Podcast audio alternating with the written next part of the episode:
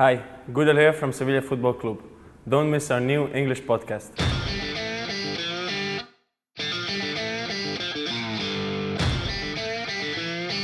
We are Sevilla.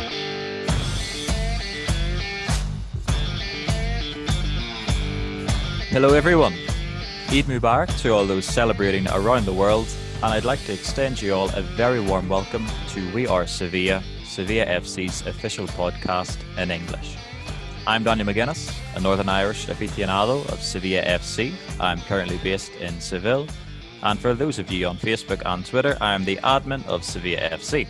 And I'm joined tonight by Phil and Chris. Introduce yourself, guys. So, hello everyone, welcome along. I hope you all enjoyed last week's episode, our first episode. My name's Phil, and like Daniel, I'm an admin on the English Facebook and Twitter accounts. I'm from Liverpool and I'm currently based there at the moment, but I will be back out in Sevilla in the summer. Hey everyone, Chris Lale here from the United States. I am a super, super huge Sevilla fan and uh, probably the, I don't know, uh, the guy for English content on the, as, fa- as fan base goes in the United States here. So, uh, man, thanks for having me again, guys, and uh, can't wait to talk about all the good things Sevilla this week. Absolute pleasure to have you, Chris. So, yeah, last episode we were discussing a little bit about Madrid and how the team hadn't enjoyed the best of luck away to them. 13 straight losses, 11 in the league, and two in the cup, dating right from the 2000, uh, 2008 09 season. There's been some close results in that, though. You had a special day out at the Bernabeu, didn't you, Phil, in your internship at the club? So, I was fortunate enough to go there. I think it was last January, back to January 2020. And the team came very close to ending that losing streak at the Bernabeu. They went 1 0 up at the end of the first half, but that goal was eventually disallowed by VAR. And unfortunately, in the second half, Casemiro scored twice, and that meant that we ended up losing 2 1 with De Jong equalising midway through the second half. So it was a tough result to take, but it probably did give us some confidence going into this year's match. Yeah, that was a pretty controversial match, as I remember it. Monchi wasn't too happy with some on-field decisions that day. And this match there just passed. It wasn't without controversy either. We had uh, a pretty incredible sequence where Madrid thought they had a penalty. Benzema broke away and got brought down by Bono. Referee pointed to the spot, and then minutes later he was pointing to the other spot. This time for Sevilla, as uh, as the Madrid defender was adjudged to have uh, handled in the box. Rakitic put that away, and unfortunately, Madrid got that equaliser in the very last second. I think whenever you think about it, putting an end to that uh, losing streak, it's a it's a positive. It is a positive to put an end to a streak like that, but I think it speaks volumes of this uh, Sevilla team that it's probably being looked at as a disappointment. How did you view that result, Chris? Yeah, I mean, I think we were all kind of disappointed just because we had an opportunity to stay in the title chase, you know, or, or really solidify our chance of the title there. And and it, it's never easy when you lose at the end, especially on a deflected goal. It just you hate those scenarios, right? Like that's that's terrible. But did you have you guys ever seen a, like a sequence there with the the penalty, like where one one end of the field has a penalty and then you know it actually goes the other way? I don't think I've ever seen that before. With you know in the era of VAR, I don't think I've ever seen that. I can't say I can't say I have. No, it's crazy. One second you're thinking, nah, no penalty to Madrid, and the next you're celebrating for for for Sevilla having a penalty. But you know, I don't think anyone can say that. You know, it was it was controversial with how I guess how exciting the moment was, but in terms of this the decision, it was very clear. I think it was. The Oh, photo a it was a, a very clear handball, but yeah, what a what a moment that was, and yeah, that put us two one up, and just a shame that that late deflection had to come to kind of spoil things and yeah, make it harder in the title race, and the title race now, which has been mathematically confirmed impossible with Atletico Madrid last night. Yeah, so I think strong, strong start to the first half, and Fernando got a goal. He's he's been in some form, hasn't he? Wow. The the last month. What do you guys think about that? I think it's just been, I think it's been quite surprising to see because I can't even think if he'd scored for the club since he signed at the start of last season, and then for him to score think it might be three goals in seven matches, which then equals his best goal scoring season in his whole career. I think that's just quite remarkable, to be honest. Yeah, without a doubt. And it's not just goal scoring. He's provided a couple of assists there as well during that time. Uh, man of the match, or sorry, uh, man of the month in La Liga, player of the month for La Liga in April, and uh, still scoring here in May. Unbelievable for that uh, that guy. What a player. Yeah, it's been quite the turnaround in his fortunes, as you say. I think he he got that Player of the Month award off the two goals that he got against Celta Vigo and Sociedad, and then he starts this month. A goal against Madrid. He got an assist last night for in the city's winner. So yeah, what an amazing player! Not only does he keep things solid at the back, he's now doing things up front. But yeah, no, the draw against Madrid, it's important to get those results as well. I think to have those results against the big teams really helps to put Sevilla on the map and yeah, to help us start so that people associate Sevilla with those kind of names. How are Sevilla looked at, uh, Chris, in the States, you know, maybe compared with a Real Madrid or a Barcelona? What's the opinion over there of the team? It's, I hate to say this, but it's kind of rare that you find somebody that will talk about the team with you. Like, then not a lot of people recognize the logo or, or really talk uh, about the team that that often. Real Madrid, uh, Barcelona, you'll always see their flags and and there's a big thing here in the U.S. with decals on on cars. You always see the decals for Real and and Barcelona, but not for Sevilla. I'm probably the only one on the East Coast flying one of those on on the back of his car, but um, I think we have a, a, respect from the people that I talk about when I start talking about Sevilla and they recognize that I have they have uh, I have an affiliation with Sevilla. You know, the Europa League always comes up. We always talk about that and the success that we've had. So um, it's a it's a bit strange. It's hard uh, to find somebody that actually recognizes the logo. And when I do, I end up talking their ears off a lot about the team. So uh, that happened to me recently. I went to a food truck and a guy was like, "Hey, that's a Sevilla hat," and uh, I said yes, and we ended up talking about Sevilla for like 30 minutes. Poor guy. I'm sure he didn't want that to happen, but uh, my super fandom kind of stole the show from him. Yeah, I'd say it's the same kind of perception back in the UK and Ireland. I think it's not quite at the level of Real Madrid and Barcelona, obviously, but as you say, those Europa League uh, titles they are key on starting to put Sevilla on the map, and hopefully with uh, stronger stronger performances in the league that that can keep on rising. How do you view uh, that, Phil, over there in the UK? I'd say that over the last couple of years, the club probably has secured itself as like that fourth team behind Real Madrid, Barcelona, and Atletico de Madrid, because we've got like we've played against a lot of English teams in recent years. Like we've played against Manchester United a couple of times. We've played against Chelsea this season, Liverpool, even Arsenal and Tottenham, going back a few years, Manchester City too. So I think that's really helped us, you know, make our name. And I think I think we are slowly, ever so slowly getting there. I think people people who followed La Liga this season do recognise like the form that we're in, the run that we've had. So I think we can slowly say we're starting to get there.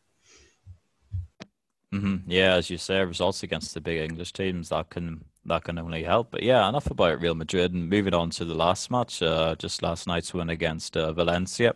Valencia, they had a they have a new manager, Voro, uh, just replaced uh, Javi Gracia. Watford fans will be familiar with him. And started off well. uh, 3 0 win against uh, Real Valladolid, but they came up short against Sevilla with a 1 0 defeat within the series winner. And that was the third, uh, that's the third win we've had over Valencia this season. Double in the league and then a great performance in the cup, a 3 0 performance in the cup. Do you guys remember the Tiki Taka goal? It was some some goal. I can't remember how many passes, but it was at least thirty, wasn't it?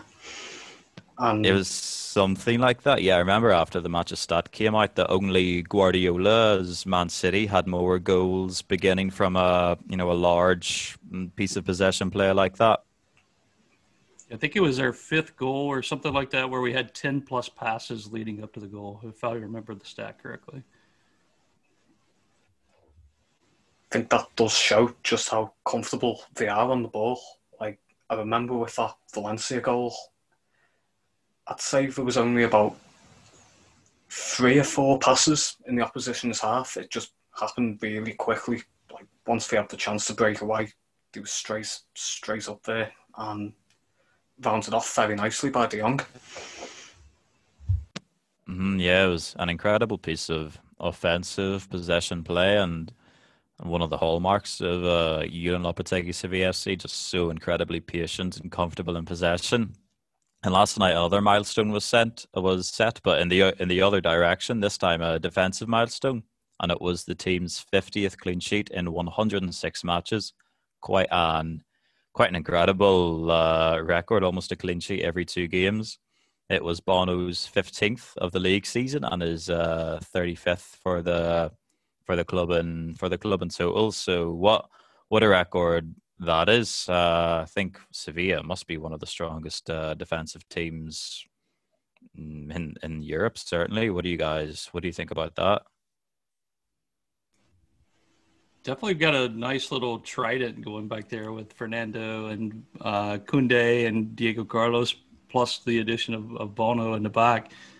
It has to be one of the the best uh, little you know four right there, right? And then uh, I mean the record speaks for itself. We've we've only given up I think 29 goals in the league this year, which is um, right up there with Real Madrid and and Atletico Madrid. So there for a while in the season we were neck and neck with Atletico for giving up the least amount of goals. So.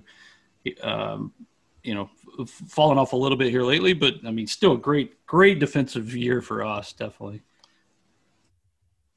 Mm-hmm. Yeah, no, great year, and I think the stats last year show that it's no fluke. This is what Lopetegui builds his sides around. But I wanted to speak a little bit about Bono for a moment.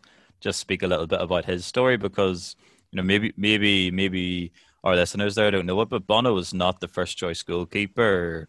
I think th- this time last year, maybe the Eibar incident had happened, had it, or yeah, it was no. probably Oh, go on. no, go ahead, Phil. So I think the Eibar game was last July, and I think Bono might have only kept about two or three clean sheets before then. So for Bono to come in ten months ago, like on the back of Vaclik getting injured and then keeping thirty plus clean sheets, I think that's a I think that might be an unheard of record, really to keep that many clean sheets in so short a spell of time. It's been truly unbelievable. No, yeah, you're you're right. It was actually after the the Corona break, and yeah, that's the crazy thing about it because he only stayed on at the club as one of those kind of you know last season. There's kind of a goodwill with loan agreements that even though technically contractually they ended at the end of June, most clubs allowed the the loanees to stay on until the end of what was the new season post COVID. And, you know, Sevilla had not planned to sign Bono, and it was only then they rectified that after the incredible run, as you say, in the league and the Europa League, as you know, as he's really catapulted his career in, in these ten months, you know, came out as the uh, as the substitute keeper, and now it's impossible to manage uh, the the to to imagine the Sevilla FC goal not being defended by Bono. Talk about you know capturing your moment, right? Like he captured his moment. He had his chance and just solidified his his uh, place as number one, and and kind of forced Sevilla's hand there to make that that purchase. I think the fans would have been upset if if it didn't happen. So, uh, good business for Monchi there. And I think talking about the fans, when Vaclik did get injured in that Eibar match, I think a lot of the thing that the fans remembered was that when Bono had played against Cluj in the Europa League round of 32, he'd made a mistake that nearly knocked us out of Europe very, very early. So there was a shot from a long way out, straight at Bono, and it just slipped underneath him and went in, which would have, this was like 88th minute, second leg at home, and it would have knocked us out. But fortunately, VAR was there, kept us in the Europa League. So when that Eibar match did come around, and of course, he didn't come off the bench afterwards. It was Ocampos who had to go and goal. But everyone thought, quite a few of my friends thought, um, four games left. Do we want Bono in goal? And then he's just proved everyone wrong since then. It seems so so long ago, right? Like it seems like three or four years ago, but it was just last summer. It's amazing this how many games we played since then. Mm-hmm. Yeah, it's been a a crazy season. I think other than I think Granada have played the same amount of games as us, but yeah, since since last summer, just crazy the amount uh, of games we've played with little rest. As you say, it seems ages ago. Whenever realistically, it wasn't very very far away at all. But yeah, that's enough. Kind of speaking about what's happened. Now let's speak about what's to come. A match against uh, Unai Emery's uh, Villarreal. That'll be the last away trip of this season. And Julen Lopetegui's Sevilla uh, Sevilla team have really, they've kind of broken the mold in terms of performances away from home. It's typically been a been a problem for the club, and I think perhaps understandable that it's worse than the home record whenever you consider the incredible support at the Sánchez Pizjuán. It's normal that you that you'd perform better there, but the stats are uh, crazy away from home. Phil, you have uh, something on that, don't you? Oh, I think we're on 34 points this season away from home, which I think is a lot higher than normal. Uh, of course, maybe the fact that fans aren't in the away grounds might help. So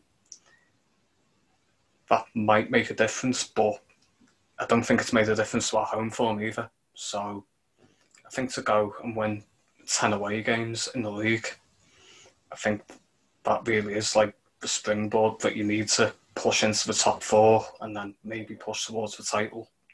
That's the sort of numbers that we need to be aiming for every season. Yeah, that's just a few more than Emery's last season as the Sevilla manager, right? Just a couple more wins.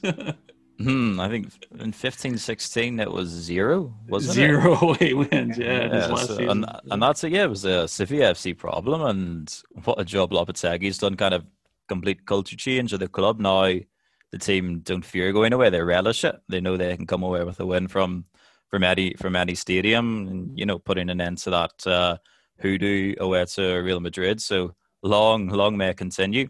Yeah, speaking a little bit about the next opponent, Villarreal. You know, congratulations for their qualification to the UEFA Europa League. Absolute astounding achievement whenever you think about it. A little town of fifty thousand people. They only they made their La Liga debut in 1998. It's a real, it's real one of those feel good stories in football. And I think that they have deserved the European final as well. Like, I think this might have been the fifth or the sixth European semi final, if I remember correctly. And they came very, very close to reaching the Champions League final in the mid 2000s when they played against Arsenal in a semi. So I think it was, I think it was quite nice for them to, you know, play against Arsenal again, get that win that they've been really, really trying to get. Um, yeah, let's see how we get on against Manchester United. It's hard. It's hard for any Sevilla fan not to pull for Villarreal, right? With with Emery, our old manager, uh, Iborra uh, is over there, Carlos Bacca, and Alberto Moreno. So we've got a lot of former Sevilla players on that team. So it's hard not to root for that team to win. Uh, plus, they're going up the you know against one of the the kings of, of Europe. I mean, one of the the biggest teams. So uh, everybody's always wanting an underdog, and we need them to fly that La Liga flag. So definitely, I'm pulling for Villarreal in that match. Not the match on Sunday, though. Of course, no, yeah. There's no uh, you couldn't support uh, Villarreal, as you say, ex players and ex manager. And let's speak a little bit about uh, Mr. Unai Emery. You know, let's not forget of three very successful seasons at the club here. Arrived in 2013, left uh, 2016, three seasons, three Europa Leagues, the best points tally in the league uh, in 14 15, whenever they uh, got 76 points, which is you know the Sevilla record, and that can be broken this season. The team would just need one win to either beat that, or if they got two draws, they would then be able to to equal that. And it was a funny season. Even if they got uh, 76 points, uh, they ended up actually finishing fifth. But uh, the Europa League won against uh, Dnipro, then got them the qualification for the uh, for the Champions League that they deserved with a, a point tally like that. But yeah, let's speak a little bit about uh, Emery and the Europa League. I guess that's really the era that uh, Sevilla FC started, beco- started to become a little bit more known on kind of the international map. They began to get more success in Europe, three Europa Leagues in a row. How do you remember those years, Chris? What was that like as a Sevilla fan? I mean, it was awesome, right? Like it was so much fun those years. Um, you know, I did a little just reading last night, getting prepared for the podcast, and I went on the Wikipedia page for Sevilla, and this is the English version of the Wikipedia page. And I noticed that it said, you know, pre Emery, post Emery was kind of the era that it was talking about and how the timeline for Sevilla was was broken up. I think that just shows you how important he was to Sevilla, right? That they wanted to highlight his importance by saying post and pre Emery. Um, but man, he gave us a lot of good years there. Three great years, three uh, you know trophies in those years, and uh, against big teams. It wasn't like he uh, you know skating by on those finals playing some minnows. He had some you know two big teams out of out of the three that that he had to be you know to turn away and uh, just had some great players. You kind of liked his style. I did anyway. Very counter-attacking uh, style of football, at least um, while he was here. And um, you know, I've got a story about Emery. I, I got a chance to interview him. You know, I I you know ran the blog there for a while with Monty's Men, and I just reached out to him one day and and through his uh, he had a website, and I said, "Hey Emery, can I do an interview with him?" And sure enough, he like responded, and I ended up doing an interview and it was broadcast and he made a nice facebook post telling my story and then one day in the mail i get this package and it's a, a sevilla kit and he signed it and he said to chris from Unai Emery and he sent a nice little note and then a signed photograph just unbelievable guy this guy you know like he didn't have to do that it was just so nice that he uh, and this was during the height of the europa league run that he did this the last one so just unbelievable that he took the time to do that for me but the football, man, it was always fun to watch that. You know, those teams. Maybe not while they're away, like we mentioned earlier, but uh, just some great times uh, and and an overall good record for him, right? Mm-hmm. Certainly, I think you can only say positive things about Emery's time at the club, and as you say uh, on on the Wikipedia page, yeah, kind of uh, kind of before, uh, before and after, obviously very important times in the club around 2005, 2006 under Juande Ramos. But yeah, I think whenever you win three Europa Leagues in a row, kind of the, the, the club's announcement onto the international stage, certainly that is an important time in the club's history. And yeah, moved on to PSG, 76% win record, various French Cups, League One. Moved to Arsenal, they had good moments and it culminated in another Europa League final. And at, at Villarreal, they've always been in the fight for fourth alongside Sevilla and Sociedad earlier in the season. Obviously, Sevilla have absolutely propelled away from that fight now, and they were rather fighting for first rather than fighting for fourth. But yeah, absolute brilliant career Emery had at the club and really um, began this association that uh, Sevilla FC have with the Europa League and that kind of you know gave way to last season's triumph. You know, Emery no longer at the club, but the the club still relishing those uh, Europa League days. Uh, how was that uh, for you, Phil? Uh, must have been a special moment for you working for the club as they as they won a Europa League title. What was that like? I think special really is the only word that can be used to describe that. Like, especially after like a few months of watching the team compete so well in La Liga. Like, they didn't lose after football resumed in June, and then for them to just continue with that run, even with like, you know, in the face of adversity, let's say like Gudelj contracted COVID at the end of July, and then see him welcome back into the team hotel just before the semi final, I think it was. It was just really special watching everything happened at the club and just how much belief he had going into every single match. It was just extraordinary, really. Yeah, and I think that's why you can't underestimate the impact of what Emery achieved at the club with the three in a row. There's just such a confidence, a swagger, and arrogance. Uh, perhaps whenever it comes to the Europa League, the team go in and they know they are the they're the team to beat. You know, sometimes crazy moments go for the club whenever you think that they started in the Europa League uh, knockouts. They started almost every game with a, a penalty going against them. Thing, but they always get back. They're uh, in Sevilla FC in the Europa League. It's a it's kind of a different story, almost like Real Madrid in the Champions League, perhaps a little bit. Yeah, you remember too. You know, talking about the Cologne victory is you. Know, we asked Monchi when we did that interview with him. You know, which one he remembered, or, or you know, which Europa League uh, championship did he remember or like the most? And he picked that one. And I think he he said because of all the other things that were happening, the COVID related uh, protocols, and then just not having fans there, just kind of to give the fans something to celebrate uh, was kind of Monchi's answer, if I remember correctly. Mm-hmm. Yeah, I remember that interview well. He was saying that it was you know such a shame that the Sevilla fans couldn't congregate at the Puerta de Jerez in the center of the city to celebrate, as they usually do, the club's successes.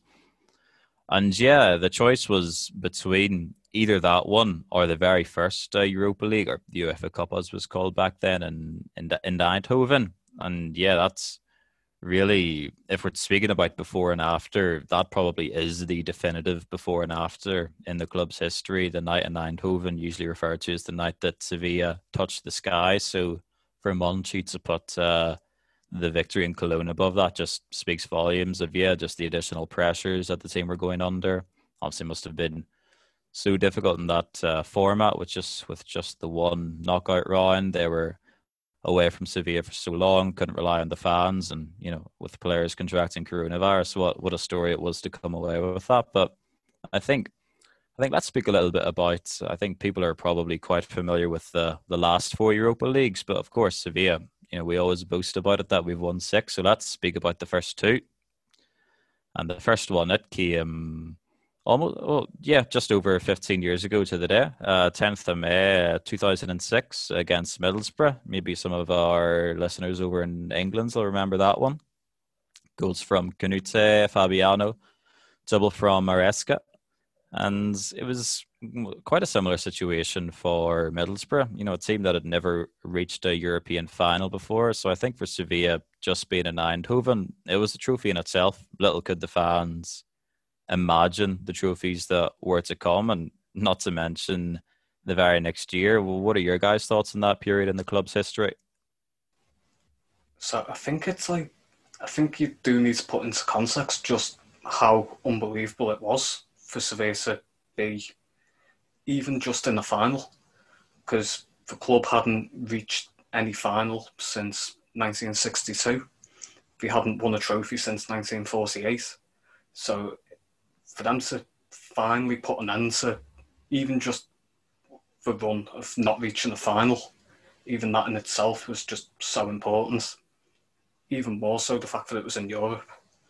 And then to win that 58 year trophy drought with a European trophy, it's just it was just such a big game changer for the club. And then to follow up a near six decade trophy drought with five trophies in 15 months. I think it's just remarkable, to be honest. Mm-hmm. Oh, yeah, that was an incredible time in the club's history. You had the team being named uh, the best club in the world two years in a row. Only club ever to achieve that. You had uh, Juande Ramos winning the best manager in the world for his incredible achievements. Because, as you say, it wasn't just uh, the the UEFA Cup. It was in the Copa del Rey. They had they beat uh, Getafe in the final. They had the three 0 incredibly impressive three 0 uh, win against Champions League winners Barcelona in the UEFA Super Cup in Monaco, I believe and then they followed that up with a with a win against uh, Real Madrid in the Spanish Super Cup. So, absolute illustrious time in the club's uh, career and uh, in the club's history. And as we were speaking, just so impressive. Whenever you consider, you know, only five six years before that, the club were in the second division, and you know the whole history and the story with Monchi coming in and slowly but surely piecing together a team that in fa- in five six years was competing to be the best in Spain and one of the top in, in Europe. So what a story that was. So yeah, the first Europa League that came on 10th of May 2006, 4-0 win against uh, Middlesbrough. And then we had a second, only a year later. You know, as you say, Phil, what a trophy drought for the club, and then they all come at once. And they had a second uh, UEFA Cup victory the following year against uh, RCD Espanyol, as in Ham- Hampden Park for anyone listening on from Scotland and that was a, a two-two draw, wasn't it? Do you guys remember anything from that game? Well, I can't remember watching it at the time. I think it's definitely just a little bit too long ago for me and Daniel, but I think it was just a really like finals between two clubs from the same country. They're always a bit more different, and the fact that Sevilla beaten Osasuna in the semi-final I think that certainly added a bit more dimension to it. And then, of course, the thing I remember most was that Adriano goal on the counter, just one pass from Palop, and then Adriano straight up the other end, and then just roll it in to make it 2 1, I think it would have been. It was just a lovely, lovely finish. I think uh, Puerta had the, the winning penalty in that in that game too, right? Didn't he take the last penalty that won it? I could be wrong there, but I mean we it three to one on penalties, but I don't know was Puerta first or last in that in that little run up. I can't remember. Anyway, he was in on goal there on, on the penalty side. Yeah, no, I'd, I'd have to check the the order of that. And I think the main the main memory of that uh, uh, penalty shootout was the incredible performance from Palop with the with the amount he with the amount he saved.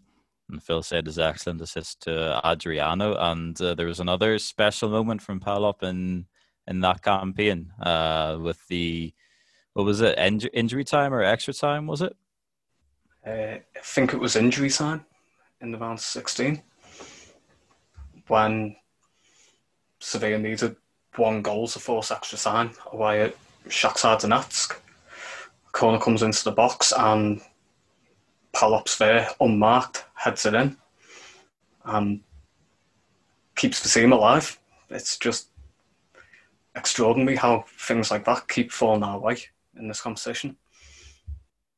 Yeah, as you say, it's just one of those things that you think really can only happen with Sevilla FC, and the team had a you know, the club had an incredibly similar situation in 2014 with uh, Mbia's uh, late. Uh, well, it wasn't even a, an equaliser or anything. It was 3 0, and uh, Mbia, you know, what could be a consolation goal, but given the result in the first leg, it, uh, it ended up being the, the result that put the team through. Do you remember, is there any crazy celebrations with that, Chris, over in the States? Jeez, I was at work that day. I couldn't get out of work, and I was just running around our office screaming, and everybody come to check on me to make sure everything was okay because this crazy guy screaming, running around the office. Just unbelievable, unbelievable goal. Both of those goals, unbelievable. And and to your, you know, Phil hit it on the on the head. It's just more moments with this team that just makes that uh, never surrender, never give up kind of mentality that we have, we believe anything. You know, I was believing we might win the title three days ago, but uh, here we are. So, uh, oh man, just the passion and, and, and the, and the drive the team has when they get in these tournament situations are just, they're unrelentless. It's unbelievable. Mm-hmm. Yeah. So that was, you know, the two, the two victories that really started this Sevilla FC love story with the with the Europa League. Like Emery, absolutely key in cementing that uh, in cementing that era of the three seasons where you know, as you said, Sevilla kind of started to become a little bit more known on the international stage, and then Lopetegui uh, added to that uh, last season. You know, puts us up to six now. But I think you know it's time for Sevilla. The Europa League has been you know an, an incredible an incredible tournament for the club and that one we'll always love. But it's time to push on now in the Champions League and let's hope for more for for nights like that. But uh, but but in the Champions League, that would be that would be uh, something special for us. I think the fans really deserve it as well. Like when you think of how much they've backed the team in the Europa League, and maybe fans of some other clubs they don't get excited about the Europa League in the same way. Like, so maybe they don't turn out as much, and you see Sevilla if you stick with it. As far as we're concerned, it is another trophy, really, and there isn't anything better than winning the trophy. Yeah, I think uh, you know a deeper run in, in Champions League would just solidify that uh, that we are a top club in Europe. I mean, all the other numbers show. Their coefficient rankings, uh, our ability to, man, you know, manage a profit during uh, COVID times. We are a big club, and I think we need to either win the Champions League or at least make a really deep run to solidify that with.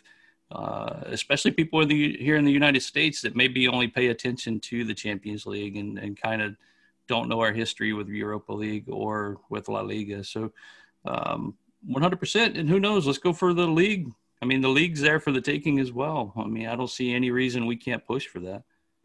Yeah, no, I think you're you're completely right. You know, the what will really propel Sevilla up to the to the big names is consistent quality performance in the Champions League, and I think they're on the right path. Julen Lopetegui's helped the team qualify for the Champions League uh, two years in a row now for the first time in over a decade that's uh, in the league. Obviously, Emery achieved that uh, with the Europa League wins, but the first time that that's happened in the league in over a decade. So certainly that, and as you say, with this league campaign, unfortunately, it didn't end with the title that you know, as you say, we began to dream a little bit about. But certainly, there's lessons to be learned, and one lesson is that there's no reason not to not to dream, not to dream for next year.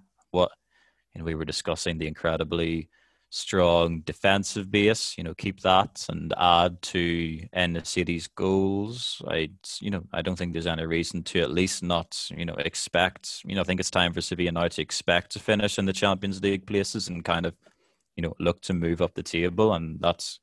You know, just the incredible work that Lopetegui has done at the club in such a short time, just a complete culture change, just really you know kind of professionalization almost of the club and how you know they go they go for things and that you know never surrender never give up attitude. It's so clear with you know all these moments we've been we've been speaking about the club.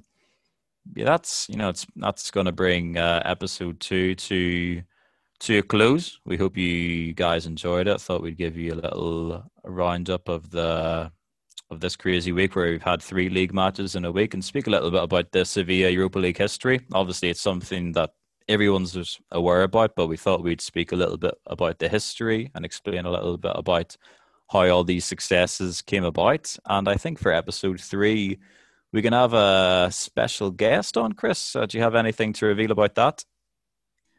Yeah, one of the um, one of the guys that I've known for at least man, 10 years now. He's been a Sevilla fan.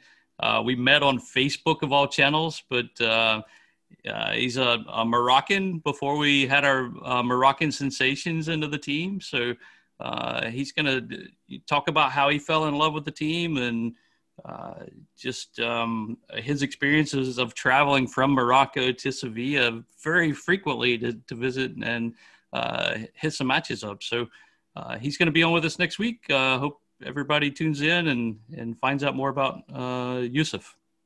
Amazing. I can't wait for that. I think one of the things I most notice uh, on social media, particularly on Facebook, is the love that people have for us in Morocco is crazy.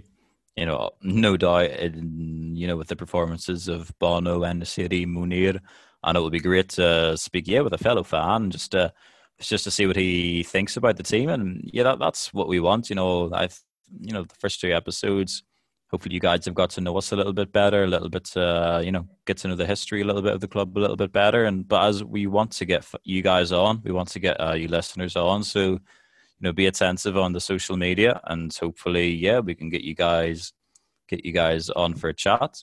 Yeah, any any parting comments, uh, Phil, just before we round up? Fingers crossed for a win on Sunday. Absolutely, that's the attitude. That'll be the result that would you know break the record set under Emery and just cement the work done by Julen Lopetegui. So yeah, thanks guys for listening. You know that you can expect this from us every Friday evening, and yeah, we'll see you guys next week with episode three.